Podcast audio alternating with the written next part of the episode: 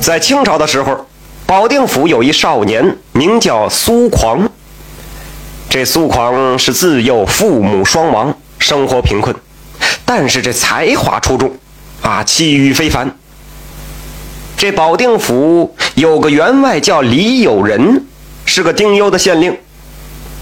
这丁忧啊，根据儒家传统孝道观念，朝廷官员在位期间，若如父母去世，则无论此人是官居何职，从得知丧事起的那一天，必须是辞官回到祖籍，为父母守制二十七个月。哎，这就叫丁忧。这个县令一天在街上就遇到了这个苏狂，他打眼这么一看，哦，这小伙子，他长得漂亮啊！他十分惊异的就对这小伙子说：“你长相奇俊，不是一般人，将来一定会飞黄腾达呀！”于是就请他到家中亲自教授他学问，并让他同自己的爱子同吃同睡，一起学习读书。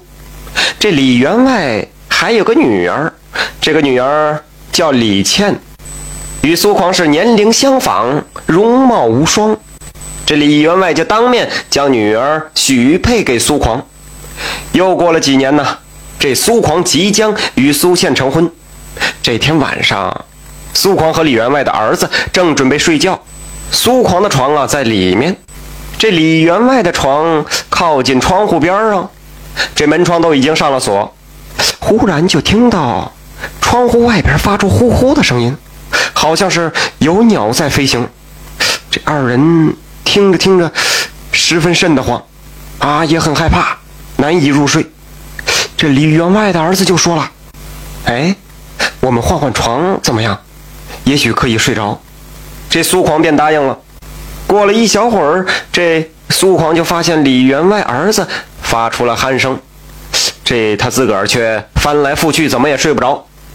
忽然耳边又传来了呼呼声，好像有大鸟从头顶飞过。这苏狂正要起床看是什么，忽然听见李员外的儿子惨叫一声。苏狂赶忙点灯一看，哎呀呀，这李员外的儿子已经惨死在床上，门窗却完好无损。事后啊。这众人都怀疑是苏狂贪图李家的财产，才害死了李家的儿子。这苏狂是百口莫辩。这李员外虽然不相信是苏狂害死自己的儿子，但是悲痛不已，于是上报官府。这苏狂就被作为嫌疑人抓进了监狱。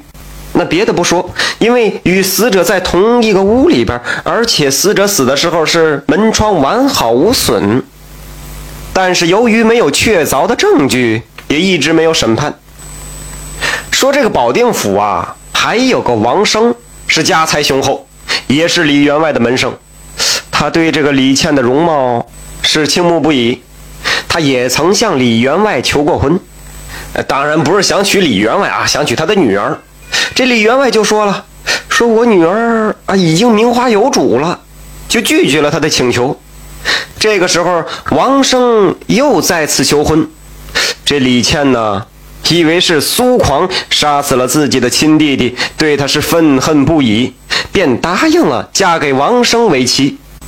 哎，这好白，呃，那个结婚一年多呀，这夫妻恩爱就生下了一个儿子。因为这个凶手一直没有抓获，这李员外是痛失爱子，悲愤不已。伤心欲绝，不久啊，就撒手人寰了。一晃三年过去了，保定府便判决苏狂抵罪，秋后问斩。你查不到凶手，那这事儿又不小，所以这是某些人一贯的作风。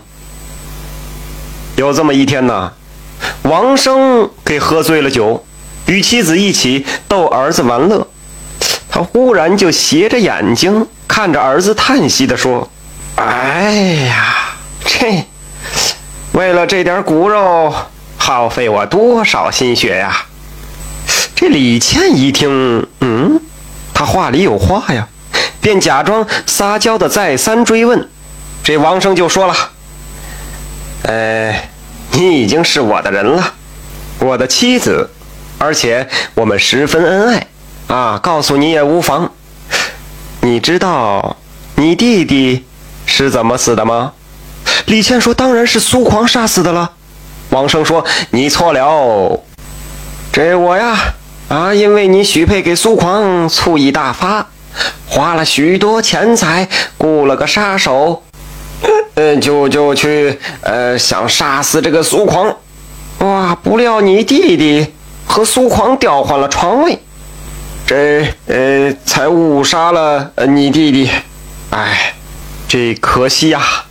现在苏狂即将伏法。”我也如愿以偿娶到了你呀，啊，并有了儿子，家庭幸福美满，你可不要，千万不要泄露啊！李倩听后假装神态自若，第二天一大早说要去祭拜父亲和弟弟，他抱着儿子就来到了县衙击鼓鸣冤。李倩把王生的话向县令哭诉了一遍。县令十分惊讶，马上下令逮捕王生。王生被抓了后，很快便招了供。苏狂立即被无罪释放了。这苏狂出狱后，表达了娶李倩为妻的意思。李倩看着苏狂说：“女子应该从一而终，我已失身于恶贼，不能和你在一起了。”我当初嫁给王生是怨恨你杀死了我的弟弟，如今真相大白，你一定要自强，意图将来飞黄腾达，来安慰我这九泉之下的薄命人。说完，倒提着儿子摔死在了台阶上，又拿出匕首自尽而亡。围观者是无不叹惊，苏狂嚎啕大哭，几乎昏厥呀。从此以后，苏狂是努力读书，考中进士，做到巡抚之职，他一直难忘李谦，就没有再娶妻。感谢收听名城故事会，喜欢听故事的朋友，那就点个关注吧。